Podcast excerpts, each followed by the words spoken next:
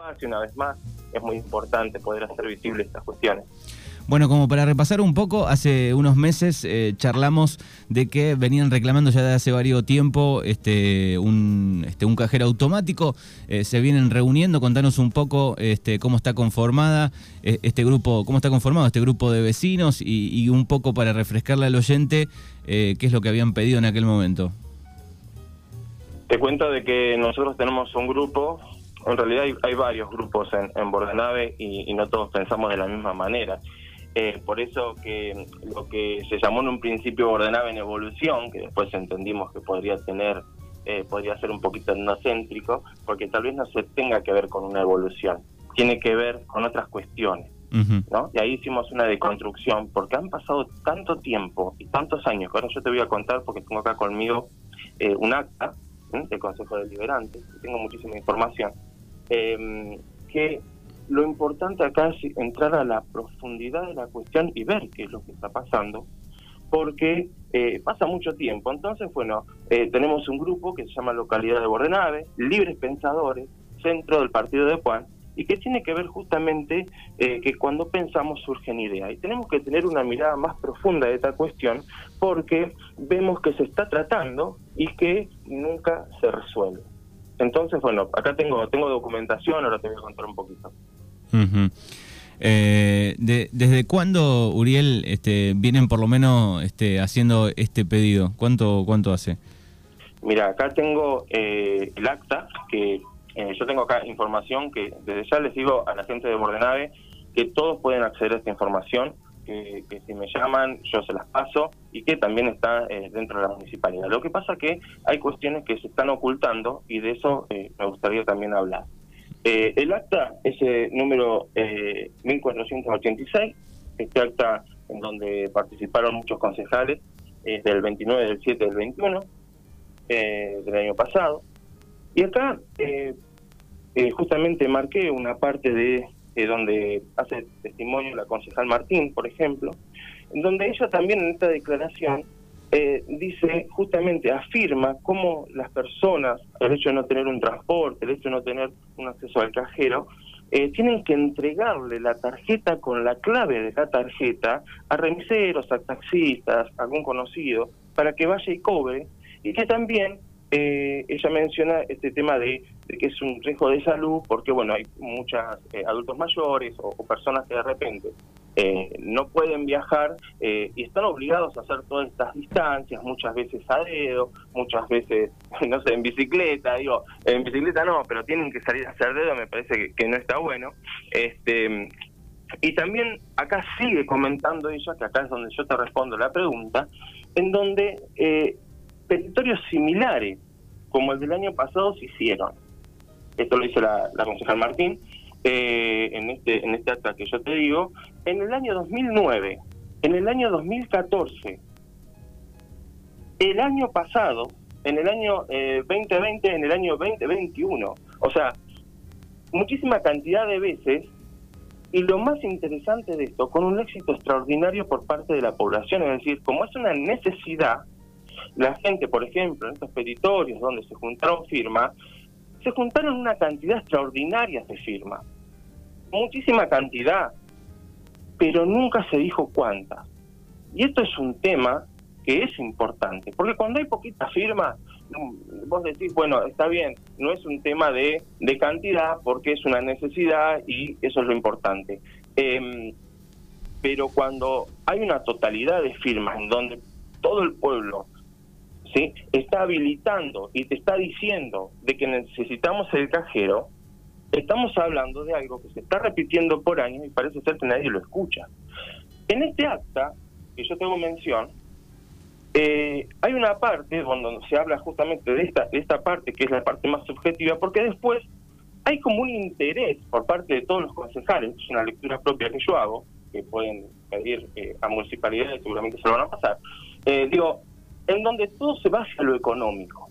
Pero también hay una preocupación por quién se va a sacar las fotos, es decir, quiénes son los que participan en el logro del cajero. Están muy preocupados por eso y todavía no lo lograron. De hecho, algunos ya se sacaron la foto y todavía no lo logramos. Entonces, acá hay una cuestión que creo que hay que tener eh, muy en claro esto no es una cuestión económica, esto es una cuestión netamente política, porque si a vos un pueblo desde el año 2009 y todos los años se repite la situación, de todos los años manda la intendencia la firma, todo se, trata del Consejo de Deliberante, donde todo el mundo es consciente de que hay gente que está viajando a dedo, hay gente que está pagando para cobrar, hay gente que está entregando su clave y que hay gente que se está aprovechando de la vulnerabilidad de muchas personas por no tener ese acceso entonces, estamos hablando de que acá los políticos no están entendiendo. Yo te aclaro que yo no soy político y no pertenezco a ningún partido político. Pero estamos acá hablando de que eh, Castelli o no está entendiendo desde lo que es intendencia, ¿sí? No está entendiendo cuál es el mensaje del pueblo. Y también los demás partidos políticos, los referentes de los demás partidos políticos, tampoco están entendiendo. ¿Por qué? ¿En dónde yo les pongo en evidencia? Que en realidad la estrategia es formar un tejido social para enquistar esta causa y ocultar a los verdaderos participantes, porque la norma tiene que ser el otro, ese que se intenta ocultar, el que tiene el problema. Y acá lo terminan debatiendo personas que lo único que le importa es la plata. Entonces, ese es el foco que hay que poner, porque nos estamos olvidando del sujeto y no lo estamos haciendo participar. Tal es el caso que todo el trabajo nuestro y gran parte de las firmas y todas nuestras firmas entregadas no las estamos recibiendo. Recibimos una parte de la documentación y falta todo nuestro trabajo. Por eso yo a la delegada este, y al intendente y a los secretarios le digo, ¿qué está pasando? Que no, que se perdió nuestro trabajo, nuestras firmas, nuestras notas, eh, y esa es la respuesta que estamos esperando ahora, porque parece ser que se perdió todo eso. Y es evidente, y acá cierro un poquito la idea, es evidente de que cuando vos haces un petitorio que es un éxito, eh, lo primero que haces es decir cuántas firmas juntaste. Y si te sacas una foto tenés que mostrar una carpeta que esté abierta y muestre esa realidad. Pero también si los partidos políticos están tan interesados y ven esto como una problemática, acá los incluyo a todos, no solamente al gobierno de Castelli, sino a todos los partidos políticos, lo que tienen que hacer es una campaña de concientización.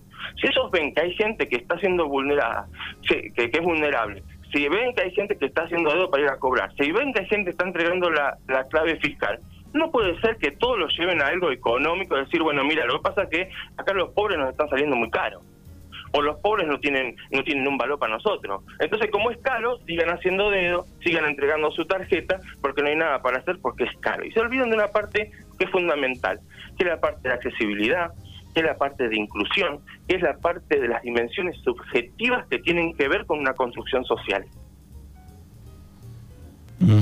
Eh, ¿Cuál fue, vos tuviste la posibilidad de charlar, digo, con, con el intendente Castelli, digo, cuál fue la respuesta directa, digamos, eh, han hecho un pedido? Porque esto uno rápidamente lo piensa, digo, bueno, es, es responsabilidad del Estado, digo, pero también pasa a través de un banco, han hecho un pedido, digo, ¿cómo viene el, tema del cajero, no?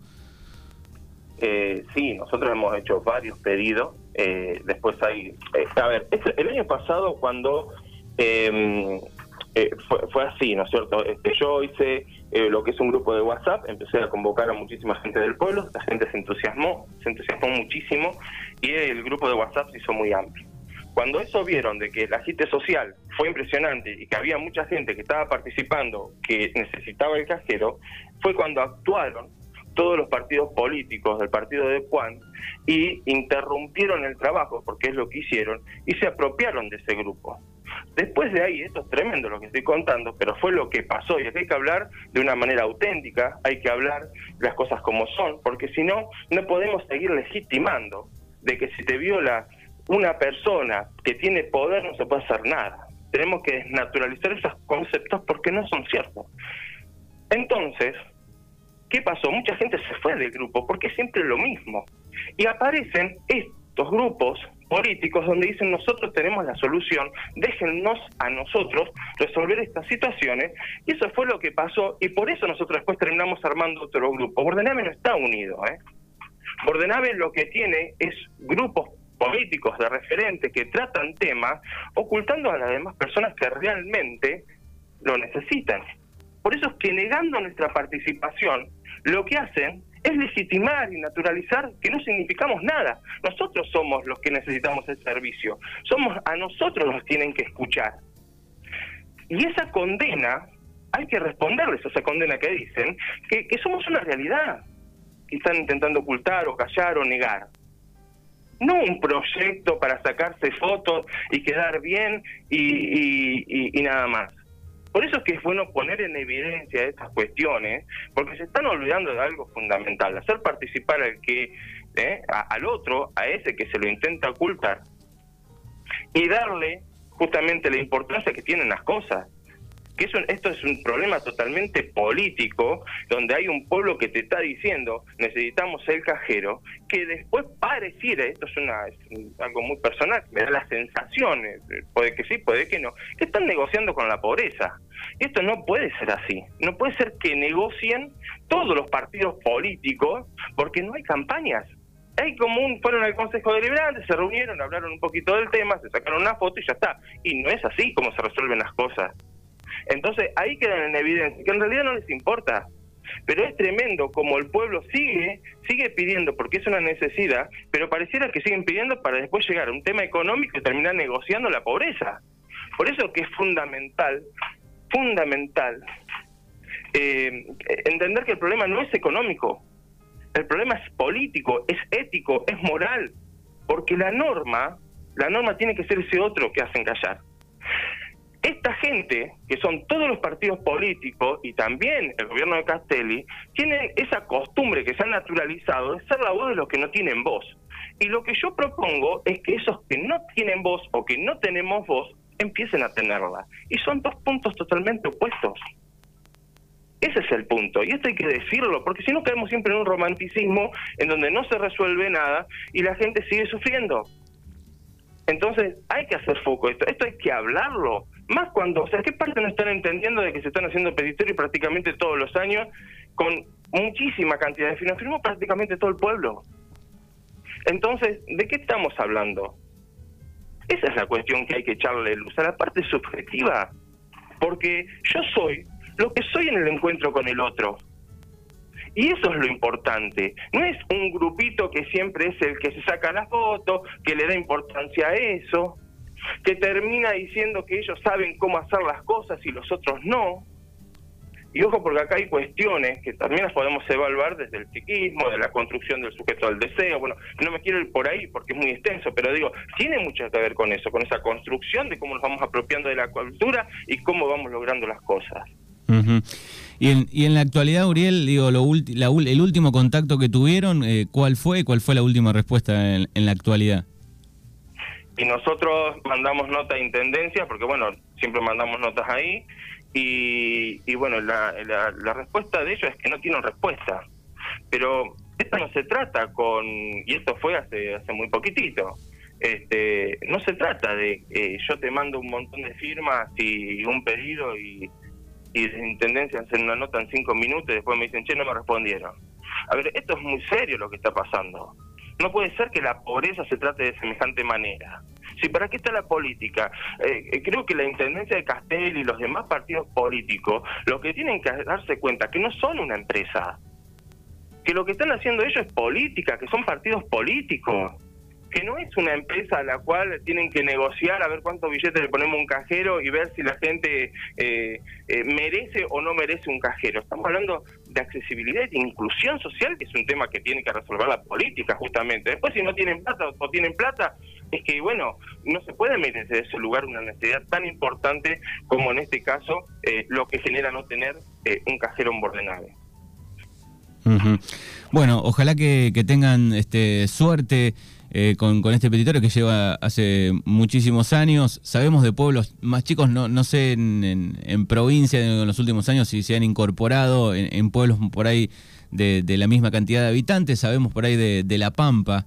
Eh, acá hay algunos mensajes de, bueno, de San Miguel Arcángel, por ejemplo, lugares más chicos que, que, han, que tienen un cajero tal vez de hace rato. Bueno, es un gran tema y ojalá lo puedan solucionar. Sí, no, yo te agradezco muchísimo el espacio. Vos imaginate que estamos en el siglo XXI. O sea, que alguien les avise a estos políticos que estamos en el siglo XXI, que hoy estamos en un mundo de la globalización.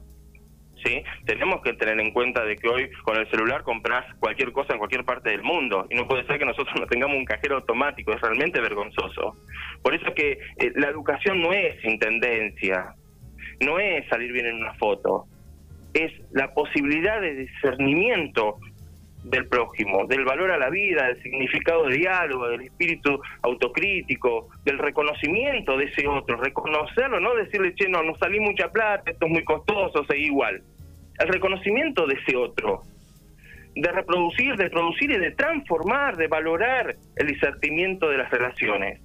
Por eso que hay que insistir, la gente tiene que darse cuenta, que pongan sus redes sociales, que no los callen, que no se crean de que ellos no pueden ser, ellos tienen que ser su voz. La gente se tiene que acostumbrar a hablar, a decir lo que le pasa, que no les va a pasar nada si, dicen lo que pasa, lo que sienten. Es muy importante poder expresarse, tener empatía. Desde ahí se logra el cajero. Eh, yo siempre digo que hay, hay frases que, que, he escuchado también que dice que se muere dos veces, ¿no? En manos de la naturaleza por un fenómeno natural y la otra cuando claudicamos de los ideales morales, cuando cedemos, cuando nos rendimos o renunciamos. Porque acá el problema es netamente moral y es político. Así que bueno, invito a los políticos y a todos los partidos políticos, ¿eh? y a, e incluyo, también a, a Castel y a su grupo y a los demás también, que esto no es un problema económico y que son ellos ¿eh? quienes tienen que resolver estas cuestiones y que tienen que hacer campañas. Porque lo que no pueden hacer es negociar con la pobreza de la gente. Esto es una necesidad. ¿Sí? Y acá hay que tener en cuenta qué es lo importante y qué es lo necesario. Lo importante no es sacarse la foto, como ya se la sacaron, la foto ya se la sacaron. Bueno, eso no es lo importante. Aquí hay que ver qué es lo necesario, qué es lo que está necesitando la gente, y es desde ahí donde se trabajan estas cuestiones. Así que bueno, yo creo que hay que seguir trabajando y hay que ponerlos en evidencia para eh, romper ese tejido social que, que, están formando desde el discurso hegemónico y poder lograr justamente eh, una crítica que sea transformadora, constructivista y por sobre todas las cosas que se pueda empezar a mirar al otro con más empatía o con empatía y hacia la libertad. Uh -huh. Muy bien. Bueno, gracias Uriel por estos minutos. Gracias por el espacio. Hasta luego. Chau, chau. Uriel Dupuy, vecino de Bordenave aquí en Mañanas Urbanas.